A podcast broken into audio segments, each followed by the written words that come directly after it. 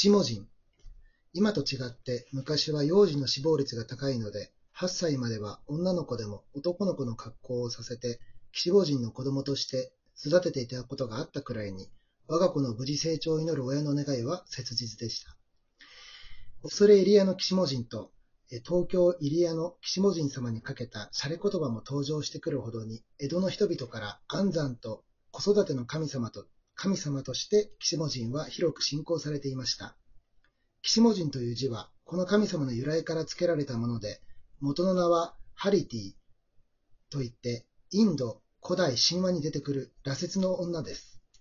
彼女はパンチャカという鬼人王の妻で1万人、一説には500人、1000人ともの子供がいました。彼女とお釈迦様との出会いは、雑法造教巻9に次のように説かれています。ハリティは毎日、マカダ国の城に行っては人々の子供をさらってきて食べていました。そのために今まで賑わっていた町も皆戸を閉め、子供を失った親たちの泣き声だけが響いて、まるで死んだ町のようになっていました。親たちの嘆きを聞かれたお釈迦様は、ハレティが常駐に行った留守に、彼女は一番可愛がっていた末っ子のピャンカラを托発の鉢に中に隠して帰ってこられました。町から戻ってきたハレティは、可愛いピャンカラがいないのに気づき、大騒ぎをして探したのですが、どこにも見当たりません。七日七を探しあぐねてやつれたハレティは、何でも知っておられると、かねてからその名を聞いていたお釈迦様のふもとに来て、末っ子の行方を尋ねました。お釈迦様は彼女に冷たく、お前にはたくさんの子供がいるではないか。なんで一人ぐらいの子供がいないからと言って、悲しみ、潤えるのだ。一人であろうと一万人いようと、親にとっては大事な子供です。可愛さは皆同じです。この言葉を彼女から聞かれたお釈迦様は、世の中には天地にもかけがえのないたった一人の子しか持たぬ親もいる。今までその子供でもお前は食べてきたのだぞ。恐れ入りました。もし我が子が無事に戻ってきましたら、二度と人間の子を食べません。お釈迦様は、ピャンカラを彼女の前に出してやりました。喜んで彼女が連れ戻そうとするのですが、ピャンカラは動こうとしません。驚いてお釈迦様に尋ねました。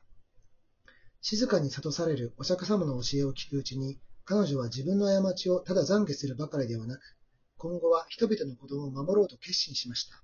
すると、今まで動かなかったピャンカラが彼女の胸の中に飛び込んできました。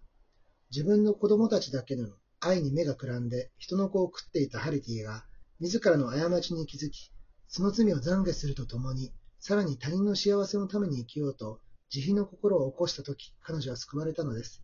このハリティの話は他人事ではありません。自分のエゴのために他人を傷つけるようなことを平気でしかねない私たちの心の中にも岸母の姿があります。お釈迦様へのこの誓いから、安産とか子育て、さらには薬剤を除き不幸を守る守護神として、岸母人、苦毒天などと崇められるようになりました。美しい女の人、大体羅刹女は美人に作られます。の周りに5、6人の子供が取りすがっている像が2、3世紀頃のインドの石像に多くありますし、また、幼児を優しく抱いているハリティの姿は子育て騎士文人の代表的なお姿として我が国にも受け継げられています。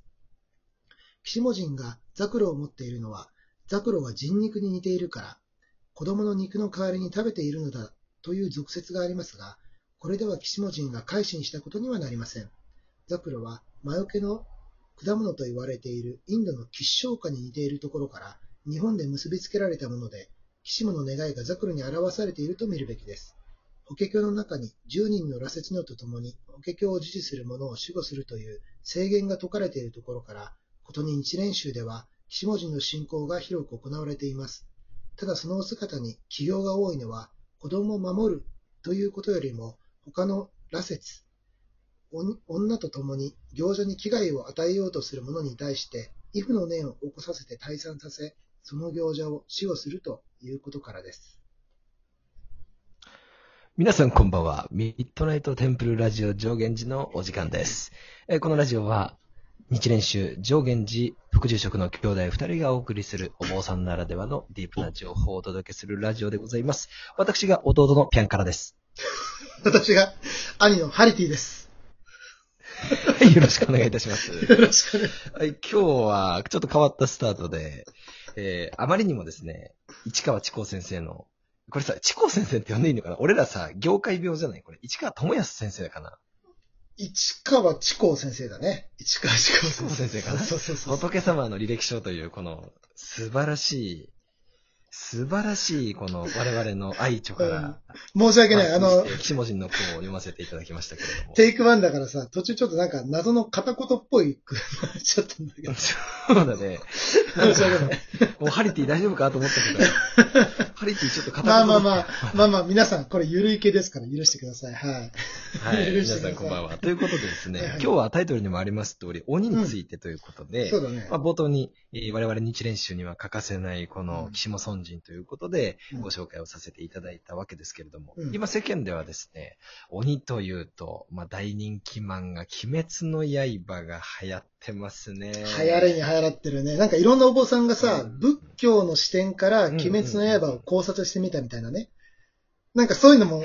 ね、多く見受けられるじゃない。うん。まあただ鬼っていうのまあ、はさ、作中にね、浄土真宗とかね、うんうんうんうんうんうん。出てくるからね、うんうん生阿弥陀仏とかね。ただ、我々やっぱ日練習的にはね、うん日練習的には岸文人とか鬼っていうのはちょっとこう放っておけないワードではあるよね。外せないワードだよな。ちっちゃい頃さ、うんあのうんー、節分の時さ、はい豆巻きするじゃん。うんうん。うん。その時あのー、鬼は外って言っちゃダメだよみたいなさ。あ あったじゃん。あったじゃん。あれ、ね、なんでか理由分かんなかったじゃん。うん。まあ、子供の頃はね。そうそうそうそう。あったね。う。うんんまあ今はね、今となれば、ああまあ、確かにいなくな、うんいなくなったら困っちゃう 神様がね、そうだね。神様がいるなぁなんて。うん。うん。まあ、それこそがね、我々日練習寺院の奥に祀られてる、今ご紹介をさせていただいた、岸文人、鬼の子供の母の神というふうに書きますけれども、まあ、岸文人という鬼の神様、えーその神様を、まあ、外に行かれては困るということで、うん、鬼は外は言わずに福は内ということで、私たちは小さい頃から豆まきをしてきたわけでございますけども、うん、まあ今日はですね、まあ鬼についてということで、えートークをさせていただくわけですけれども、まあ、岸本尊人のように、えー自分の子供を隠されて改心をして、うんえーいわゆる善人、良い神様として心を入れ替えたというパターンの鬼もいれば、うんうん、鬼滅の刃に出てくるように、まあ、悪さをする鬼っていうのもいるわけですよ。ほう。そうだね。うん、で例えば仏教的に言うとさ、やっぱりその、良くない鬼っていうと、うんやっぱり一番聞くのは、飢えてる鬼、ガキじゃないかなと思うわけですよ。あの、お腹がポコってね、なってるよね。そうそうそうそうそうそう,、うんうんうんお盆について配信をさせていただいたけれども、うん。まあ、お盆もね、あの、おせがきなんていう風に言ったり、まあ、厳密に言えばね、お盆とおせがきは別の行事だけども、一般的には一緒にするよね。うん。せがきということで、鬼に施すという行事がありますけども、ガキ、うん、飢えてる鬼っていうことだけども、まあ、僕が好きなこのガキのエピソード、まあ、今、良い神様の方の尊人様のお話はよくありましたけど、うん。この悪い方、ガキのエピソードで言うと、あの、お箸の話って皆さんご存知ですかね？はいはい。有名だね。簡単にざっくり概要を説明すると、うん。まあ、ガキというぐらいですから、飢えてる鬼なわけですよ。うん。で、仏教の中には十界といって、その中のうちの一つに、ガキ界という世界があると。うんで、その、ガキ界の中にはみんな飢えてる鬼が当然いて、うんでそこに食べ物をこう、はい、お食事ですよとして用意すると、皆さんこう飢えてるので、飢えてる分だけ、その量に応じて手元の箸がこうぐんぐんぐんぐん伸びていく。箸が自分の身長よりも大きく伸びていくと。うん。で、飢えてるんで、とにかく自分だけは先にご飯を食べたいと思うんですけど、箸が長すぎて、自分の箸だと自分のご飯が食べれないと。うん。うん。で、ここで本来であればどうすればいいかという仏様的な答えは、この長いお箸を持って、向かい側に座っている相手のガキに施してあげる。うん。食べさせてあげると。うん。でも、要するにそれができない自分のことしか考えられない状態を、まあ、ガキというふうに呼ぶわけですね。まあ、これが、僕らで言うところの、まあ、良くない鬼のパターンだよね。良くない鬼のパターン。まあいいよないいいパターンの鬼は、あ岸本様だね。うんううん。ん。まあ、そう考えるとさ、日蓮宗ってこう、鬼の扱いが他の宗派とちょっと違うよね。うん。まあ、何を隠そうね。みんなが大好き大荒行で、100日間、ぬかづいて、拝むのは、岸本尊神様だね。うん。うん。まあ、これはね、すごい珍しいことなんだよね。うん。結局さ、岸本尊神も改心したとはいえ、鬼は鬼だから、うん。要するにこのガキ界の王様なわけだよね。まあ、羅刹、十羅刹にを連れてたり、まあ、夜叉っていう風な分類になるけれども、うんうん。鬼の王様を拝む仏教っていうと、うん、まあなんか世間一般ではさ、鬼面仏心とかさ、うん。鬼のような怖い顔してるけど仏のような優しい心なんていう風にうん。言うけれども、まあ、祈祷本尊ね。荒木と、う。うんん。としては怖い顔をされてるけど、まあ、小安肝人って、まあ、柔和なね、お顔されてるじゃん。はいはいはいはい。うん。うん。まあ赤ちゃん抱えてるね。そうそう。じゃあなんで、ああいう怖い顔をしてるのかね。うん。うんあとは、祈祷本尊として添えられたその歴史とかっていうのは。これ以上は、有料コンテンツかな？ま あここから先はちょっとラジオで無料でラジオで無料でかもしれない楽屋だね、楽屋。そうだね。楽屋トークでちょっと面白い話をしていければなはい。さてさて、まあ今日は鬼について語っていきましたけれども、そろそろお時間が参りました。はい。次回は大荒行について、えうんー、語っていきたいと思います。来ましたね。明日は明るい日と書きます。皆様の明日がより良い一日となりますように。おやすみなさい、合唱。